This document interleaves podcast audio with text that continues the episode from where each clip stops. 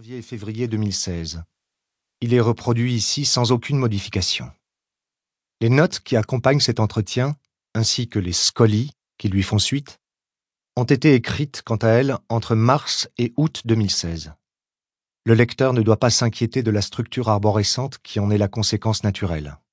Structure qui rend possible, c'est du moins toujours mon sentiment, un mode d'exposition plus dialectique,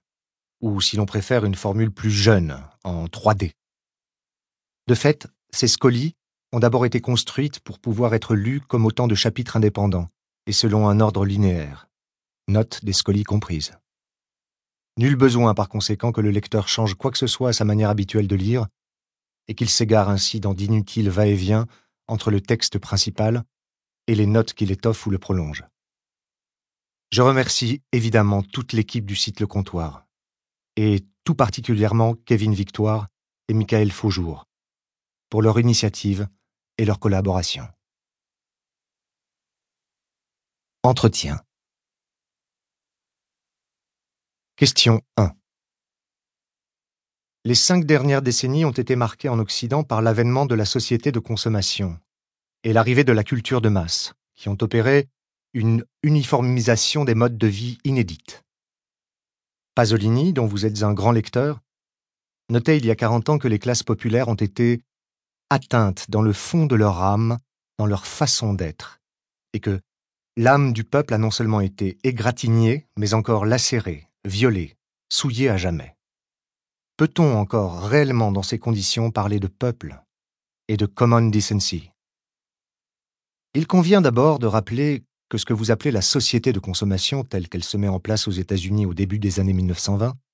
trouve elle-même sa condition préalable dans la nécessité inhérente à toute économie libérale de poursuivre à l'infini le processus de mise en valeur du capital. Nécessité contradictoire, puisque nous vivons dans un monde clos, mais qui constitue depuis la révolution industrielle la clé d'intelligibilité principale, quoique non exclusive, du mouvement des sociétés modernes. Dans un monde où chacun doit finir, tôt ou tard, par être mis en concurrence avec tous, conformément au principe libéral d'extension du domaine de la lutte, il est en effet vital, si l'on veut rester dans la course, d'accroître sans cesse la valeur de son capital de départ, toute attitude conservatrice étant nécessairement suicidaire dans une économie ouverte et théoriquement concurrentielle. Bien entendu, cette injonction systémique à la croissance et à l'innovation n'explique pas seulement la tendance dominante du capital,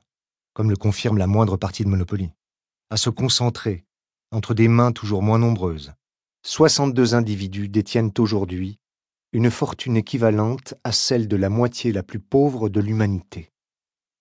en conduisant à subordonner toute production de biens ou de services à l'exigence prioritaire du retour sur investissement,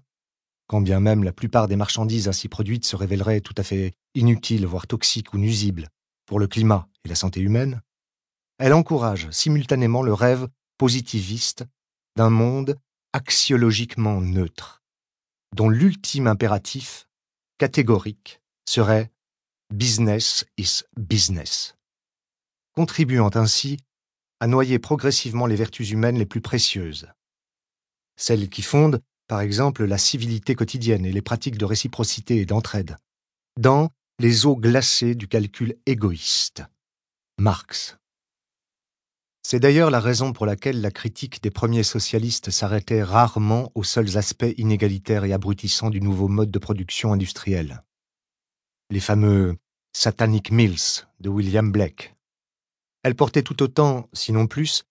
sur le type de société atomisée, mobilitaire et agressivement individualiste qui en constitue l'envers moral, psychologique et culturel obligé. Cette société, notait Pierre Leroux, où tout le monde veut être monarque, et que Proudhon décrivait pour sa part comme le règne de l'absolutisme individuel. Une fois reconnu ce lien structurel entre la démoralisation et l'isolement qui enferme chacun dans sa misère privée, Jaime Semprún, et cette guerre quotidienne de tous contre tous,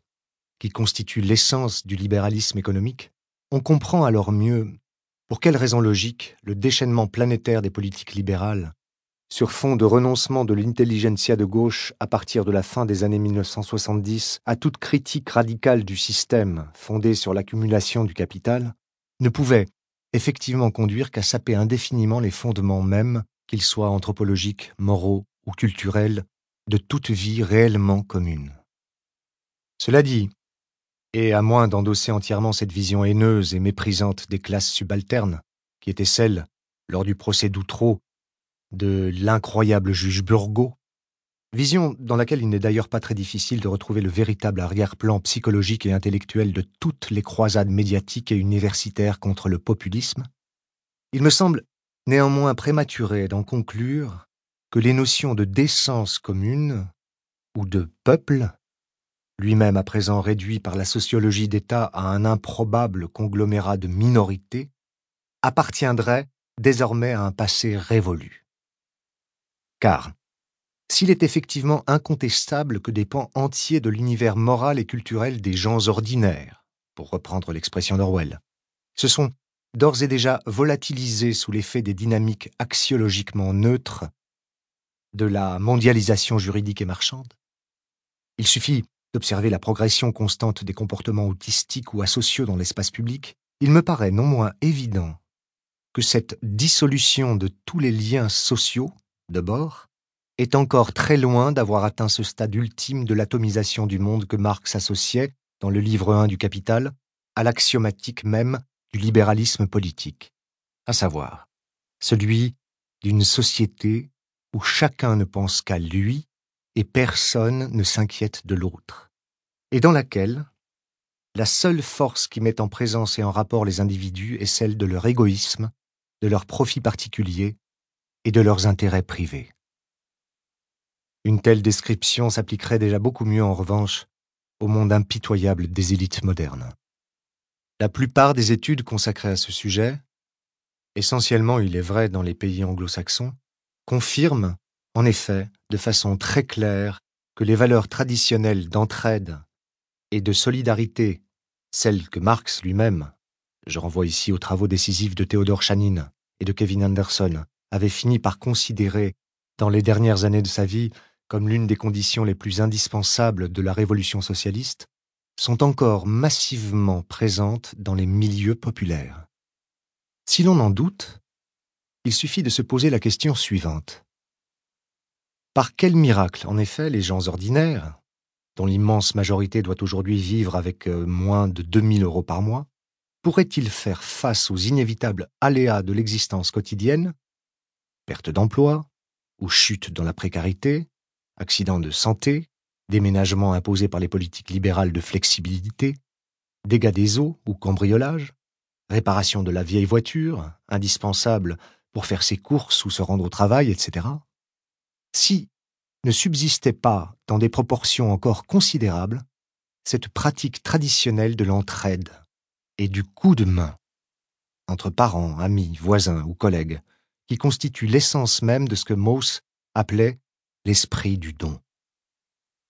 De toute évidence, l'idée désormais largement répandue dans le clergé universitaire selon laquelle le peuple n'existe plus relève beaucoup plus du wishful thinking de ceux qui ont personnellement tout à craindre de son réveil politique que de l'analyse objective du monde réel. Question 2. Aujourd'hui, le libéralisme culturel longtemps hégémonique a du plomb dans l'aile. De plus en plus de voix, de Zemmour à Finkelkraut, attaquent dans les médias la fameuse pensée unique et brisent le politiquement correct. Au sein de la gauche de gouvernement, la ligne Valls, sécuritaire et peu portée sur le sociétal, semble l'avoir définitivement emporté sur la ligne Taubira, plus laxiste.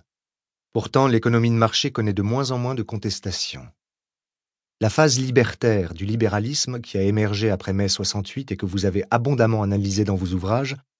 est-elle maintenant derrière nous? Il me semble que c'est surtout là une de ces illusions d'optique qui font le charme de la société du spectacle. Et comme cette illusion trouve sa source première dans certaines particularités de la situation politique actuelle, il me semble indispensable de revenir un instant sur les racines réelles de cette dernière. Au début de l'année 1996, dans leurs remarques sur la paralysie de décembre 1995, les rédacteurs de l'encyclopédie